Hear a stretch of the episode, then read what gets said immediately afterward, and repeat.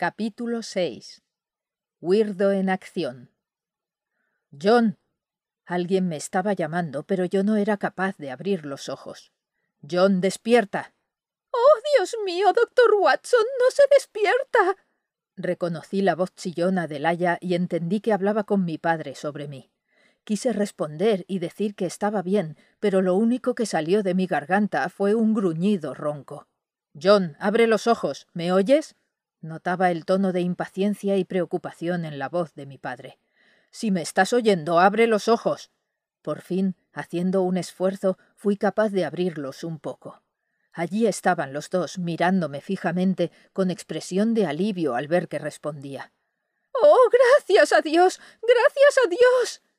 Exclamó el aya tapándose la cara con ambas manos y retirándose a un rincón de la habitación donde, con discreción, se sacó un pañuelo del bolsillo para enjugarse los ojos. John, contéstame. ¿Puedes hablar? Mi padre me observaba con atención, examinándome con su mirada profesional. Sí. Conseguí articular con la voz ronca a causa del sueño. Debía de hacer apenas una hora que me había acostado. ¿Te duele algo, hijo? Preguntó mientras empezaba a realizar la acostumbrada exploración médica. Solo la cabeza, padre. Me siento cansado y me duele la cabeza, eso es todo. Me di cuenta entonces de que él estaba preocupado de verdad y sentí pena y remordimiento por el engaño al que le estaba sometiendo. Sin embargo, sabía que si me sinceraba no volvería a ver a Weirdo ni a ayudarle con el misterio del East End. No creo que sea nada grave, no te preocupes. Eso no te corresponde a ti decidirlo. De momento no sabemos qué es lo que te pasa y debes permanecer en cama. Si mañana continúas así, vendrá otro médico del hospital para darnos su opinión. No creo que haga falta, padre. Eso lo decidiré yo, John. Su voz era severa. ¿Descansas por las noches? Aquella pregunta me pilló por sorpresa. Me quedé en blanco unos instantes y finalmente contesté. Pues la verdad es que no duermo muy bien. Tengo pesadillas. Improvisé recordando lo que nos había explicado Katy. Sí, pesadillas terribles. Pesadillas terribles. repitió en voz baja, frunciendo el ceño antes de darse la vuelta para dirigirse a la señorita Mary. Continúe tomándole la temperatura como le indiqué. Por la noche volveré a verle.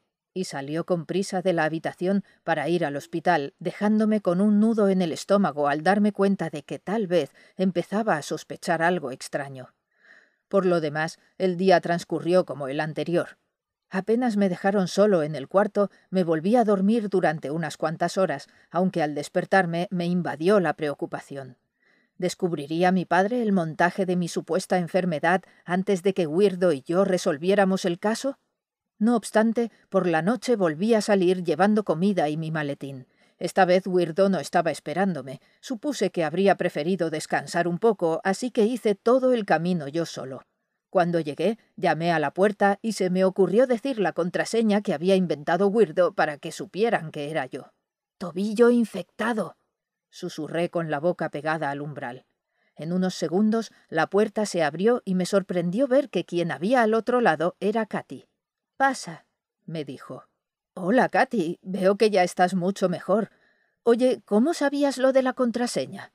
Me la dijo él esta tarde antes de irse a conseguir carbón para el brasero. Cuando volvió me dijo que tenía que pensar y que no le molestara si no era urgente hasta que tú vinieras. Señaló a Weirdo, que estaba sentado en un rincón de la habitación, recostado en la pared, sujetándose con los brazos las piernas encogidas y con la cabeza apoyada en las rodillas. Lleva así toda la tarde y lo que va de noche. ¿Ah, sí? ¿No ha cambiado de postura? Bueno, se ha removido un poco dos o tres veces, pero es como si no estuviese aquí. De vez en cuando abre los ojos de par en par y parece que murmura algo para sí mismo. Pero luego vuelve a quedarse callado y casi inmóvil durante horas. Supongo que ahora ya le podemos avisar. Ah, bueno, pues le voy a decir que he llegado por si no se ha dado cuenta, respondí con media sonrisa. Pensé que debía de tratarse de algún tipo de broma extraña, porque no me podía creer que estuviese allí sentado sin enterarse de que alguien había entrado en la habitación, a no ser que se hubiera quedado dormido. Me agaché a su lado y le di un toque en un hombro. Mmm, Weirdo, soy yo, John. Ya estoy aquí. Él no se movió. Miré con incredulidad a Katy. Ya te lo he dicho, es como si no estuviese. Entonces ella se le acercó, le dio una patada en los pies y le gritó. ¡Eh, Weirdo! Tu amigo ya ha llegado. De pronto él se puso en pie de un salto haciéndome perder el equilibrio. John, ¿dónde estás? dijo mirando en todas las direcciones de la habitación sin darse cuenta de que yo estaba justo a su lado. ¡Eh, que me tiras! exclamé mientras iba a dar con mis posaderas en el suelo a la vez que él hablaba y la pequeña Katy se reía del momento de confusión. Al final acabamos los tres riéndonos del lío que habíamos montado en un momento. Aquella velada que empezamos de tan buen humor fue francamente agradable. Mientras mis amigos devoraban la comida que había llevado, le curé el tobillo a Katy y Weirdo fue explicando todo lo que había estado deduciendo a lo largo de la tarde. Desde hacía días, empezó hablando con rapidez y su habitual autosuficiencia. Incluso mucho antes de encontrar a Katy, un vago pensamiento rondaba en mi cabeza. No sabía por qué, pero algo me decía que todo este asunto de los niños desaparecidos tenía que estar relacionado con alguna cuestión médica. Después de escuchar lo que nos explicaste, Katy, ya no cabía la menor duda de que, en efecto, los secuestradores eran médicos, pero de todas maneras seguía sin saber por qué tenía yo aquella idea en mente. Estaba seguro de que se trataba de algo que había visto u oído anteriormente. ¿Pero qué? Tenía que conseguir recordarlo porque nos podía dar alguna pista importante. ¿Y lo conseguiste? preguntó Katy intrigada. Antes de que yo lo recordara, John hizo una pregunta que, aunque él no se diera cuenta, fue muy útil. Respondió mirándome con una sonrisita arrogante. ¿Ah, sí? me sorprendí. Sí, ¿no sabes cuál? Negué con la cabeza, impaciente por descubrirlo. La de si el pinchazo infectado había sido el último contestó como si estuviera diciendo la cosa más evidente del mundo. ¿Y por qué es eso tan importante? preguntó nuestra pequeña paciente con la misma extrañeza y curiosidad que yo sentía. Es elemental. ¿No lo veis? Nos miró a ambos con franca incredulidad, sin comprender que nosotros no hubiéramos llegado ya a la conclusión. Porque los secuestradores te abandonaron justo cuando empezó la infección, Katy. Ah, dijo ella, confusa. Pero. Pero, Weirdo, eso es imposible. exploté indignado. ¿Qué clase de médicos abandonarían a una paciente porque sufre una infección? Exacto, John. Eso mismo me pregunté yo. ¿No se os ocurre la respuesta? Nos miró y al ver nuestras caras de desconcierto, continuó con entusiasmo. No me extraña, yo tuve que concentrarme mucho para deducirlo, pero presentía que cada vez estaba más cerca de la clave de todo el misterio. Vale, suéltalo ya. exclamó Katy, presa de la impaciencia. Weirdo sonrió antes de responder, dando a su voz un tono enigmático que me produjo un escalofrío. Solo harían eso unos médicos que estuviesen investigando y a quienes no les importara en absoluto el sujeto de sus experimentos. ¿Lo entendéis? En su investigación no les servía a alguien infectado, y por eso desecharon a Katy como si fuese basura. Dios mío, es terrible. murmuré sin poder creer que unos médicos, unos colegas de mi padre, fueran capaces de tal cosa. Esos individuos no merecen llamarse médicos. Eso ahora no importa, John. Lo importante es lo que pude deducir a partir de ahí, lo que me dio la pista definitiva, la psiquiatría. ¿La psiquiatría? ¿La psiquiatría? coreamos Katy y yo. Claro. John, ¿qué rama de la medicina podría estar interesada en pacientes no infectados y además realizar investigaciones relacionadas con las pesadillas? La psiquiatría, murmuré sin poder ocultar la admiración que sentía por Weirdo. Sí, y ese fue el dato que me dio la respuesta, lo que me hizo recordar por qué yo pensaba desde el principio que este caso estaba relacionado con algún tema médico. Hizo una pausa mientras observaba satisfecho la expectación que reflejaban nuestros rostros, y por fin exclamó triunfal y teatralmente. La respuesta era el doctor Scharner. ¿El doctor qué? preguntó Katy. Scharner, repitió Weirdo y retomó la explicación con el entusiasmo y el placer que le provocaban la victoria reflejados en su voz y su mirada. Veréis, hace unos meses, seis en concreto, vi en un periódico una noticia que llamó mi atención. Un médico alemán, un psiquiatra para ser más exactos, había llegado a Londres para trabajar en el hospital de San Bartolomeu. Déjame adivinar, dije. El psiquiatra alemán era el tal doctor Scharner. Exacto, John. En el artículo explicaban que ese hombre estaba haciendo grandes avances en su país en el estudio sobre determinadas sustancias que podrían llegar a curar algunos tipos de locura y que tal vez continuaría sus investigaciones aquí, en Londres. Aquella noticia, a la que entonces no di ninguna importancia, tiene que ser la clave. Todo coincide. Un psiquiatra que investiga, las pesadillas después de los pinchazos, el abandono a causa de la infección, una sala amplia, vieja y posiblemente abandonada que solo puede ser de un lugar como el San Bartolomeu, un hospital grande y antiguo. ¿Lo veis? Todo cuadra. Me quedé absolutamente pasmado por las hábiles deducciones de mi amigo. Asombroso. dije en voz alta sin darme cuenta, y Weirdo sonrió satisfecho ante mi apreciación.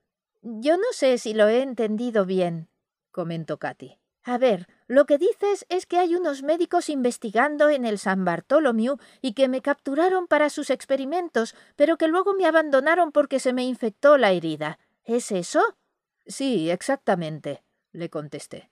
Pero hay una cosa que no entiendo, Weirdo. ¿Por qué niños para investigar la locura? Mi padre me dijo en una ocasión que no es habitual hacer experimentos con seres humanos en medicina, pero que si se hace, los sujetos se escogen entre presos y condenados a muerte. Me parece muy extraño que estén cogiendo niños, ¿a ti no? Precisamente, eso es lo que estaba pensando cuando has llegado. ¿Por qué te parece a ti que podría ser, John? Mm, pues déjame pensar un momento. A ver, sí.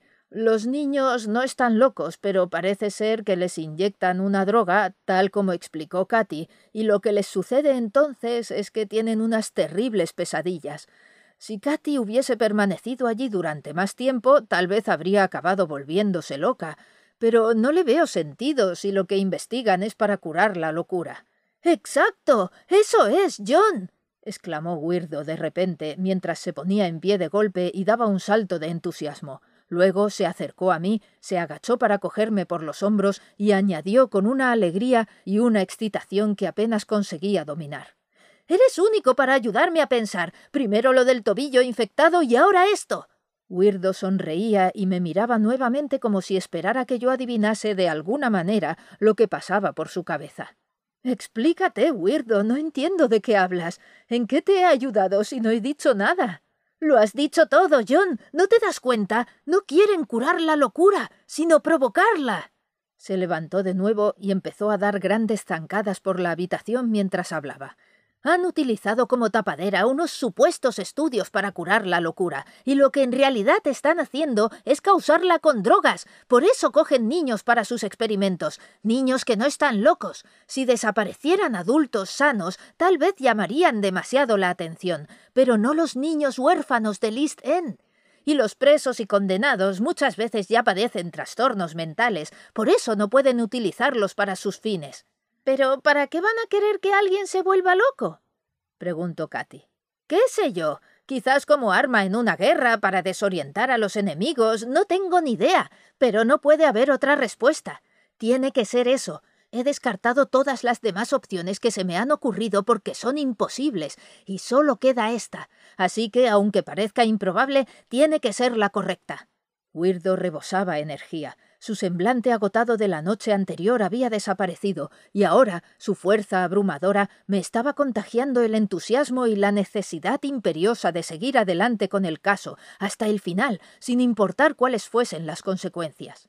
De pronto ya no me preocupaba si en casa se enteraban de que en realidad no estaba enfermo, ni tan solo me parecía que necesitase dormir, excitado y atrapado como estaba por la energía que transmitía mi amigo. Claro, es increíble, pero no puede ser de otra manera. Yo también me levanté y empecé a moverme de un lado a otro de la habitación, mientras la pobre Katy nos miraba con incredulidad. Debemos hacer algo. ¿Pero qué? Tenemos que ir inmediatamente al hospital, dijo Weirdo mirándome fijamente. Es muy probable que ya tengan algún otro niño allí y que esté en peligro de muerte. Yo me quedé parado. Puede ser peligroso, John. Muy peligroso dijo mi amigo con un tono de duda en la voz al ver mi reacción, como si temiera que fuese a abandonarle, pero a la vez queriendo ser sincero conmigo.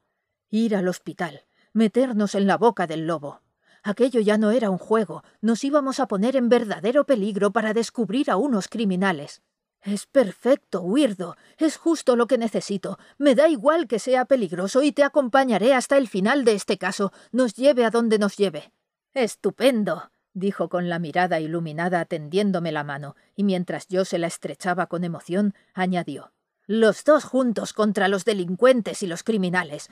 Vamos a ser invencibles, John. Luego se volvió hacia la niña y agachándose a su lado le dijo Toma la llave de la puerta, Katy. Ojalá pudieras venir con nosotros, pero te tienes que quedar aquí porque todavía estás débil y cojeas. Espero estar de vuelta antes de mañana por la noche. Si no es así, vete y escóndete donde nadie pueda encontrarte. Después, ante mi sorpresa, le dio un breve abrazo, se levantó y me dijo mirándome con una sonrisa de puro entusiasmo. Empieza el juego, John. Eso ya lo dijiste hace dos días, le contesté sonriendo también. Sí, pero me gusta repetirlo. Y con estas palabras me guiñó un ojo y salimos los dos de la habitación, dedicando un último saludo a Katy antes de que cerrase la puerta con llave.